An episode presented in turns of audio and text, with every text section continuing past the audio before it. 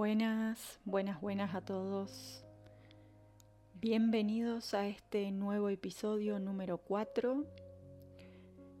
Y para continuar con lo que es el dolor, me pareció oportuno hacer una distinción entre dolor y sufrimiento. Veníamos hablando de dolor físico agudo, dolor crónico Em, que es el sostenido en el tiempo. En definitiva, dolor físico. Para el dolor emocional se activan en el cerebro las mismas áreas que cuando se siente dolor físico. Si lo llevamos a un nivel orgánico, cuando la persona está triste, tiene triste hasta las moléculas del cuerpo, hasta las células es posible la bajada de, de defensas del cuerpo y por eso nos enfermamos. El dolor está asociado a un proceso de duelo que se tiene a causa de una pérdida. La pérdida puede ser de cualquier objeto, cosa, persona, mascota, animal, cualquier cosa a la que nosotros le hayamos tenido aprecio, afecto. El dolor está asociado al afecto que nosotros le tenemos a lo que estamos perdiendo. El dolor es inevitable, el sufrimiento es opcional. Esta frase es milenaria, viene desde Buda, tiene aproximadamente 2500 años, un poco más. ¿Por qué el dolor es inevitable? Pues es porque es característico de la persona humana. El dolor nos acompaña, es natural en el ser humano, es un proceso por el que se vive y no lo podemos evitar. Sucede desde que nacemos que ya venimos perdiendo. nacemos perdiendo.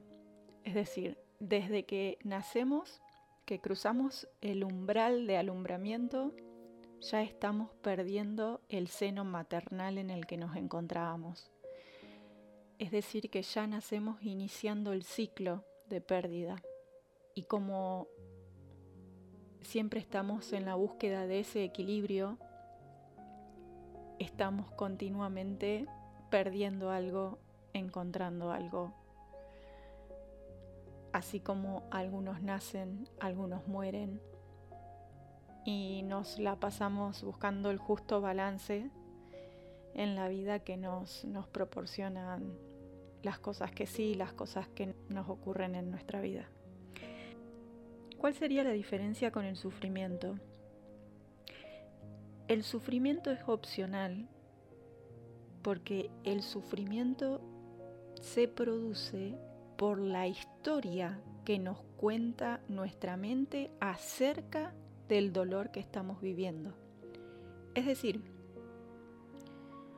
el dolor que estamos sintiendo llegó a nuestra vida por X causa, pero la rumiación que produce la cabeza, la mente,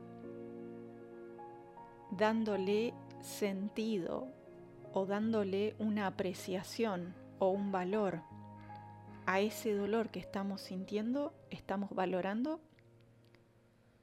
ese es el sufrimiento que podemos aliviar. Para pasar por el proceso de duelo, lo primero que nos sucede es estar en shock. Puede llegar una mala noticia, podemos perder una relación, podemos perder una persona amada, podemos perder algún objeto que para nosotros tenía mucho valor emocional. Podemos tener una mascota y perderla. ¿Y qué, qué pasa ahí? Que no podemos permitir que nadie venga a valorar cuánto nos puede doler lo que nos duele. Nadie tiene el poder de interpretar qué para nosotros significa eso que estamos perdiendo. Entonces, que nadie te diga, no es para tanto, tanto vas a sufrir por eso. Ya está, ya fue. Cada persona sabe el valor que tiene lo que está perdiendo. Y acá quiero hacer un matiz, porque dentro de las etapas que se cursan en el dolor, así como nadie puede decirte cuánto apreciar o cuánto deberías estar mal por lo que estás perdiendo, tampoco quedarnos enganchados o atascados en ese sufrimiento interminable sería lo natural porque ahí ya se pasa a un problema mayor y ese dolor se vuelve patológico. Entonces, que nadie te diga cuánto puedes llegar a sufrir, pero tampoco quedarte atascado 15 años, ¿no?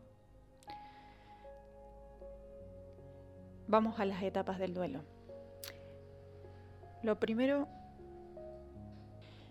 lo primero que ocurre en una pérdida es el shock el shock y acto seguido la negación. Es decir, primero nos quedamos bloqueados ante la pérdida. No reaccionamos, nos quedamos en un estado de shock.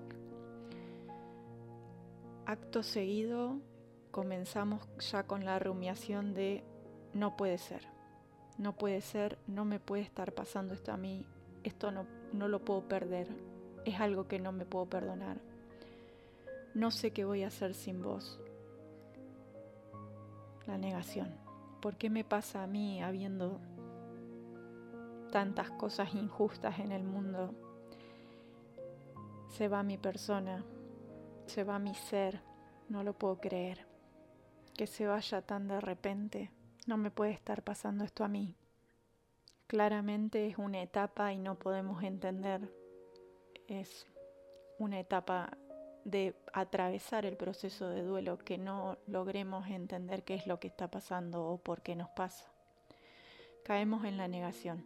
La siguiente etapa es la etapa de ira, es la etapa en la que nos enojamos por esta pérdida que estamos sintiendo y es la etapa más peligrosa de todas, porque incluso hay personas que quedan detenidas durante años en la etapa de ira no solamente es el ataque violento hacia lo que está pasando, el enojo, sino que en esta etapa de ira la culpa es la de todos. Todos pasan a tener culpa por lo que me por lo que estoy perdiendo. La culpa puede ser mía, puede ser de los demás, puede ser contra la vida, es decir, culpa de tal perdí a mi ser.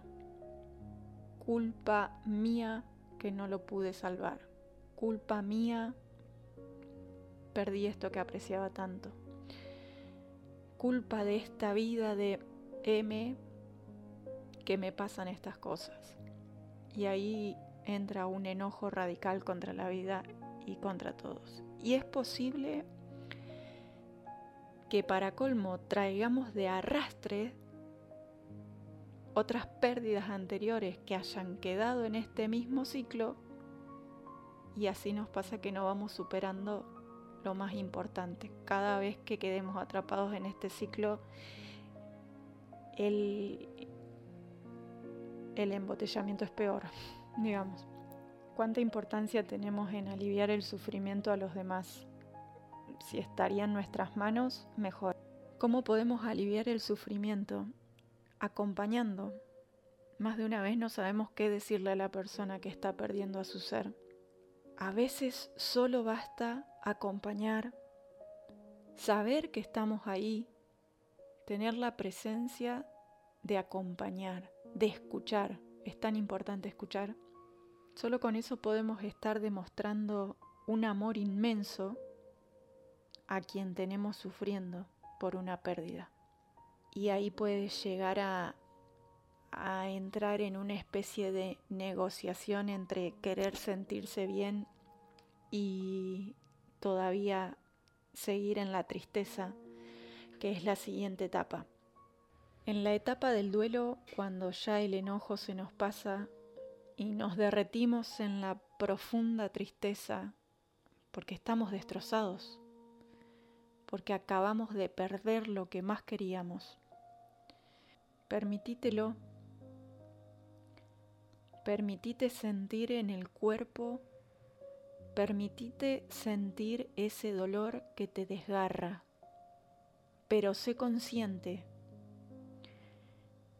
tener la conciencia de que estamos atravesando este dolor que nos dejó el corazón hecho añicos, que nos está desgarrando, que nunca sentimos algo igual, porque estamos perdiendo lo que más queríamos. Permitirnos el dolor nos va, a, nos va a ayudar a superar y salir a la siguiente etapa. ¿Qué pasa? Según Carl Gustav Jung, lo que se resiste, persiste. En la etapa de ira podemos tener una resistencia y ahí nos podemos quedar detenidos en el tiempo y hasta nunca salir también es posible de ahí. ¿Por qué lo que se resiste persiste? Es porque el foco está puesto en la resistencia y, no, y no en abrazar al dolor. Lo que, se, lo que se abraza se desvanece. Entonces abrazar el dolor que estás sintiendo, permitítelo. Es un proceso que hay que atravesar para sanar, para que sea natural y también para que el cuerpo se limpie. Una vez que entres en esa negociación entre querer estar bien y aún sentir tristeza y que por querer estar bien no quiere decir que dejas de apreciar a la persona que ya no está o a quien estás perdiendo o a lo que estás perdiendo. Simplemente es haber atravesado o estar atravesando entre etapas este dolor y permitirte ir mejorando poco a poco. La etapa final es la de, la de aceptación en la etapa de aceptación, finalmente acordamos que el dolor está, que es parte de lo que nos pasó y aceptamos seguir amando lo que estamos perdiendo, aunque ya no esté con nosotros. Aceptar que te va a tocar llegar de trabajar, abrir la puerta y ya no te vas a encontrar a quien estabas esperando ver. Te va a tocar aceptar que ya no le vas a decir, ahora vengo, me voy a trabajar y cuando vuelva te llevo al parque. ¿Crees? Abraza ese dolor para que puedas seguir adelante. Como siempre, muchísimas, muchísimas gracias por estar ahí, gracias por escuchar y gracias por los comentarios, gracias por, por siempre todo el apoyo y espero que podamos seguir adelante atravesando los dolores de la vida y los desafíos. Esta vez quiero hacer una mención especial. Sé que estás justo en este proceso, así que es para vos, gordito, hermano de mi alma. Si bien hemos atravesado dolores juntos en nuestra infancia, como siempre te acompañamos y esperamos hacerte llegar todo nuestro amor de este lado. Un beso a todos y que podamos seguir adelante.